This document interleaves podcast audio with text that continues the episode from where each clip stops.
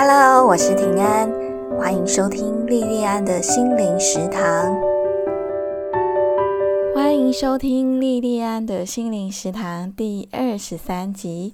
今天想跟大家聊聊失败跟成功的关系。失败为成功之母这句话，会让你想到哪一位名人呢？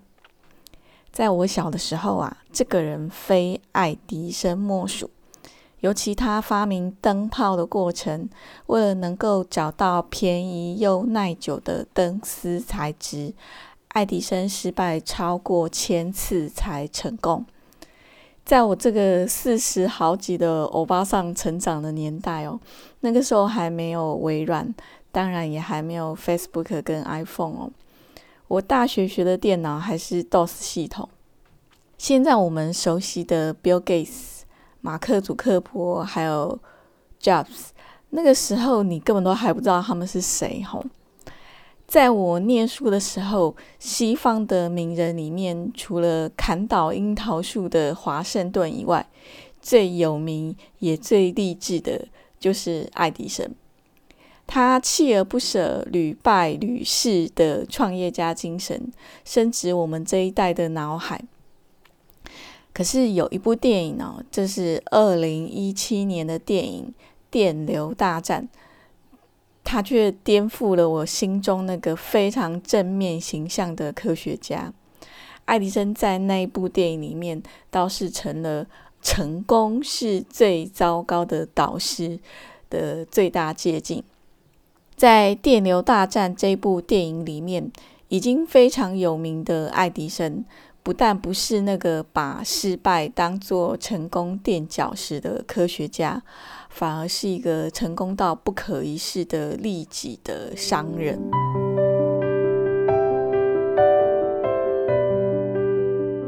电流大战改编自真实历史，讲的是十八世纪后期爱迪生的直流电跟西屋电器的创办人。George Westinghouse 的交流电，这两个电力的系统哪一个胜出？哈，决定后来整个世界主要电力系统的故事。哈，虽然这个事件发生的时间哈看起来有点久，又不会太久哦，是在一百多年前。现在的我们也早就已经知道这个答案是什么。可是类似的历史不断在上演哦，像这样子。很相似的一个系统决定商战，其实近代又发生了几次哦，未来可能也还会继续重演。像一九七零年代末期的录影带 Beta 跟 VHS 规格，上世纪末的百事达跟 Netflix 啊，还有我们这个世纪发生的 Nokia 跟 iPhone。像这几个比较大的一个商场规格，就是东西规格的一个决定哦，其实几乎就是爱迪生跟 Westinghouse 的电流大战的翻版哦。像我是五六年级生哦，我们应该都曾经经历过百事达全盛的年代哦。那我们也曾经就是 Nokia 是很棒的手机哦，我们就是拿到年终奖金的时候，或者说有一点钱的时候，我们会把这个 Nokia 手机当成犒赏自己的愿望清单。在那个时候，应该很少有人会想过，有一天这么厉害的公司会没落，甚至是消失。就像现在哦，你也很难想象哦，Apple 跟 Google 可能会衰落。可是百事达跟 Nokia 这两个曾经在市场上画最也跟当的市场龙头，他们后来的状况就很惨淡哦。他们为什么失败？这个是专业的气管的问题哦。其实你在网络上搜寻。就可以看到很多很厉害的专家的分析哦。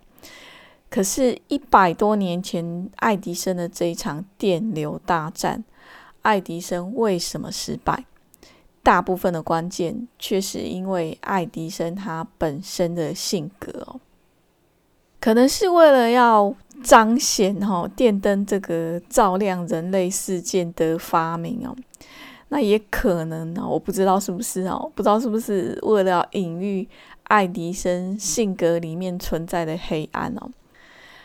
电影《电流大战》哦，大部分的背景都是黑的，大部分背景都是黑暗的哦。然后他电影一开始在简单的字幕介绍过故事背景以后，爱迪生就是以一个到处找钱的知名新创工程师的身份登场哦。以我们现在眼光来看，哈，他当时就是这样，哈，就是到处找钱，然后新创工程师。然后，Westinghouse 已经是一个眼光精准又荷包很充实的一个实业家哦。如果有什么知名人物来呃想象的话，我们可以把它想象成说类似郭台铭这样子一个很厉害的一个企业家。Westinghouse 的幕僚就有跟 Westinghouse 提到，他说爱迪生他有一个优点哦，就是他本来是有机会是可以成为世界首富的，可是他一点都不在乎钱。然后爱迪生他虽然为了他的新创啊，因为他一直在发明东西哈，一直有新的点子出来，他为了他的发明到处在找钱哦。可是他也非常有原则哦，非常的有所不为啊。像刚开场没有多久哦，像电影刚开场没有多久，美国总统召见他，就问他说：“哎，你干嘛不要那个五百万美元的政府大单哦？”然后他反而哦就骂政府啊，说政府太野蛮了。然后他就说，他绝对不发明夺人性命的工具哦。因为那个时候政府是要他发明一些东西去在军队上用的哦。你想想看哦，面对美国总统这么大的权威，然后还有这么大利益的一个诱惑哈，五百万美元大单呢，爱迪生都不为所动哦，坚持他自己非暴力原则。可是后来爱迪生在跟 Westinghouse 打的。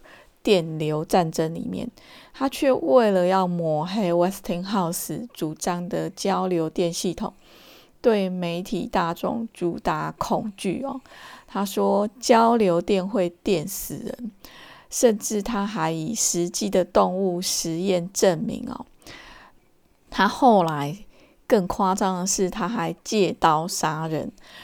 用对手的交流电技术指导，协助制作死刑用的电椅哦。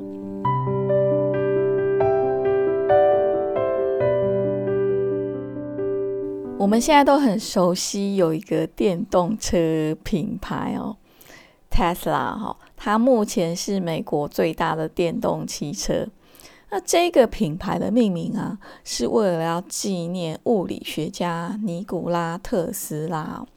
尼古拉特斯拉他很厉害，他也有很多的发明哦，能力也很强。其实他曾经为爱迪生工作。Tesla 他在替爱迪生工作的时候就已经很厉害了。那在电流大战的时候，他就曾经当面跟爱迪生说。交流电才是未来世界的潮流哦。可是爱迪生为什么没有听进特斯拉的建议？为什么背弃自己和平的原则哦？做了杀死好几头动物的实验哦，而且他还跟执行死刑的电影沾上边。为什么他会做这些事情？不是因为他做错判断。不是因为他相信他自己绝对是对的，而是因为他对赢的执念太深哦，他一定要赢。他对他自己的名声的执念太深哦，就像特斯拉他后来对他说的：“他说，你知道 Westinghouse 是对的，你不是真的相信几场意外就能够毁掉他的电流，你只是不想输。”那爱迪生对他自己的名字的执念有多深呢？深到一直以来都很支持他的金主哦，他金主是那个 J.P. Morgan 哦，深到连 J.P. Morgan 都觉得很惊讶哦。他们最后在决定这个电力系统一个关键的事件是在芝加哥世博会，他们预先要去决定那个世博会的电力规格。就在这一个电力规格的审评会以前，那时候爱迪生还自信满满哦，然后跟很志得意满的跟 J.P. Morgan 会面哦，他那时候完全没有感觉到，其实一直以来支持他的 J.P. Morgan 已经变形了。爱迪生就在那边讲啊，他说呢，他要盖一座八十尺的高塔，装满。一万六千颗爱迪生灯泡，向世界发出胜利的信号，告诉大家爱迪生赢了。J.P. Morgan 呢，就当着他的面直接批评他说：“这是在造神啊！”当 J.P. Morgan 告诉爱迪生，决定将爱迪生电力跟旗下的一些小公司合并，只保留一席董座给爱迪生的时候，爱迪生最在意的也只有公司的名字一定要叫做爱迪生，因为他要爱迪生跟电是同义词。可是我们再来看 Westinghouse 哦，他真的是度量很大哦，而且他非常的爱财惜财哦。其实，在电影的一开始，他想跟爱迪生交朋友，然后很诚挚的邀请爱迪生到他家，希望能够跟爱迪生合作。可是就被爱迪生很没礼貌的爽约哦，然后面对爱迪生，他一直不断的抹黑攻击他。威斯汀豪斯他身边人都已经很气了，威斯汀豪斯他还是不愿意反击哦，因为他知道他是对的，市场也会证明他是对的。一直到最后，爱迪生使出借刀杀人这一招的时候哦，就是。用他 Westinghouse 主张的交流电去协助制作死刑用的电影的这个事件的时候，才完全激怒了 Westinghouse。然后 Westinghouse 他就利用一些管道找到他那个时候协助制作的一些文件哦，然后向媒体揭露爱迪生的行为哦。他一直到这个时候他才反击哦。《电流大战》这部电影哦，让我。很小气的怀疑哦，这部电影到底有没有西屋电器的植入哦？因为在这部电影里面，Westinghouse 实在太 gentleman 了，gentleman 到让我很难不连带对他创办的西屋电器这个品牌有非常好的联想哦。在关键的芝加哥世博会电力规格审评会以前哦，他早上非常落魄的 Tesla 合作。然后那时候，Tesla 就在理想跟现实之间挣扎着，要替他自己的技术开价的时候，Westinghouse 给了一个价格哦，这个价格让 Tesla 的下巴都快掉下来哦。Tesla 那时候非常非常的诧异哦，因为价格实在是高到让他觉得哦不可思议这样子啊。你从他脸上可以看到说，他真的是非常的惊喜哦。可是 Westinghouse 就跟 Tesla 说。他说：“事物的价值不在于别人的开价，而在于他所做的贡献哦。事物的价值不在于别人的开价，而在于他所做的贡献哦。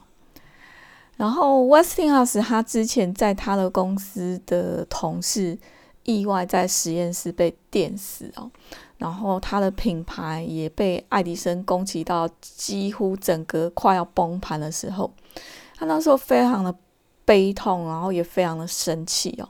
他即使是在这样子的状态底下，还是保持理性哦，相信他自己的判断哦。他说：“虽然为失去同僚而哀痛哦，可是进步不能被不幸打倒。”爱迪生在每样东西上面刻上名字，因为他害怕被遗忘哦。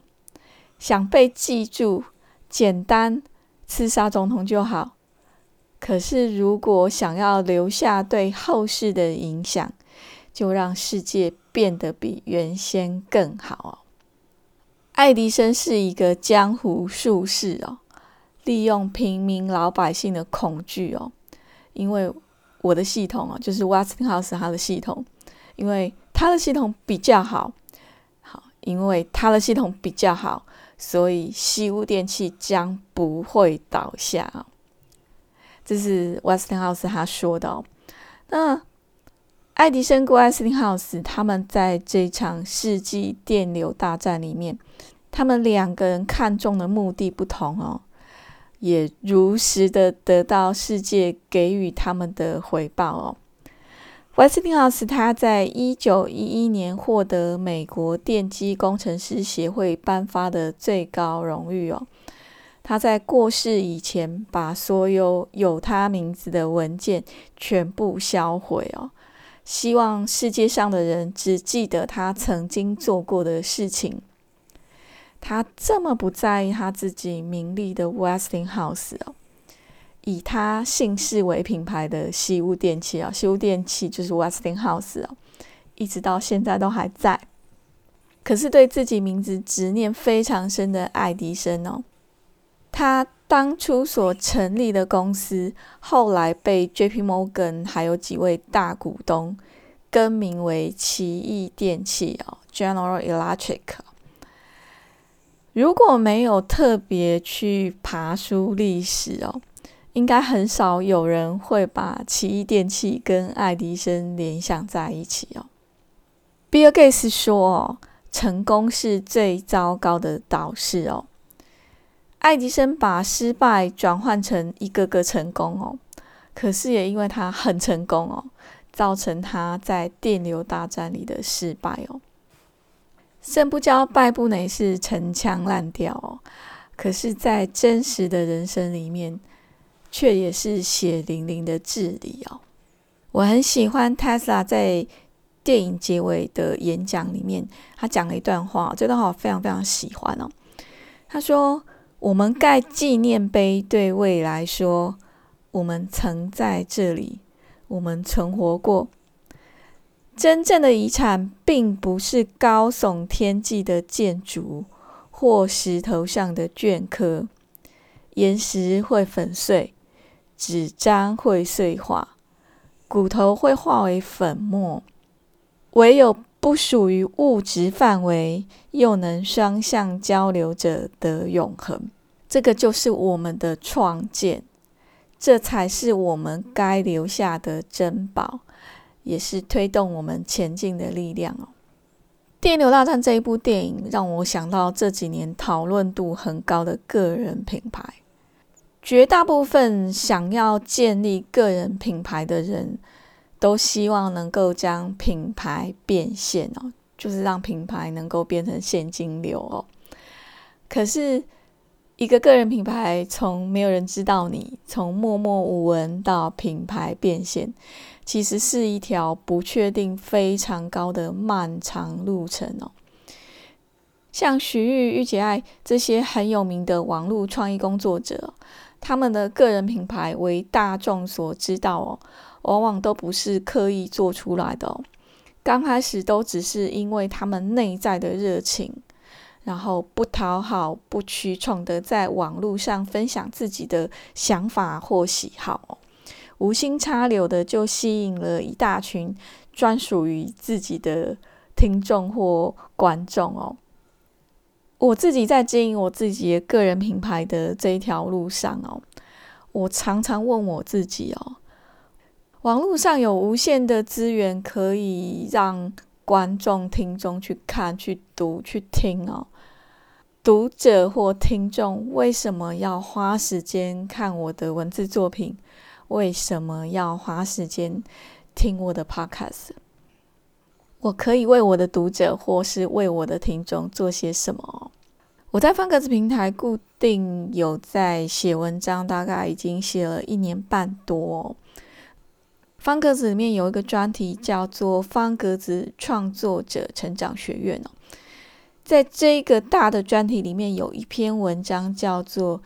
决心开始写作前的三大心理建设哦，在这一篇文章里面，他就有提醒写作者要为自己而写，不要为钱或是为别人而写哦。依据经验跟分析哦，那些一开始就是为了钱而写作的作者，能够得到的收入，反而多半不如预期哦。读者的眼睛是雪亮的哦，他们分得出哪些作者的文章是真正值得付费支持的好作品。也只有这样的作品，才比较能够获得比较理想的收入哦。在《电流大战》这部电影里面哦，芝加哥世博会以后，爱迪生跟他的秘书说：“他说他的点子多到不行哦，要花好几辈子才能完成。”博览会跟瀑布哦，瀑布是那个特斯拉跟 Westinghouse 他们后来决定合作，要在尼加拉瓜大瀑布建发电厂哦。他说，博览会跟瀑布哦，就让给那个家伙吧。好，那个家伙就是 Westinghouse 啊。在《电流大战》这部电影里面，一直很暗黑的爱迪生哦，在电影的结尾，终于变回我那个很熟悉的败部内。屡败屡战的很励志的爱迪生，这部电影我就介绍到这边，今天的节目就到此结束。如果你喜欢我的节目，而且你是 Apple 的用户的话，欢迎订阅我的节目，并且给我五颗星哦！非常谢谢你的收听跟支持，我们下次再见喽。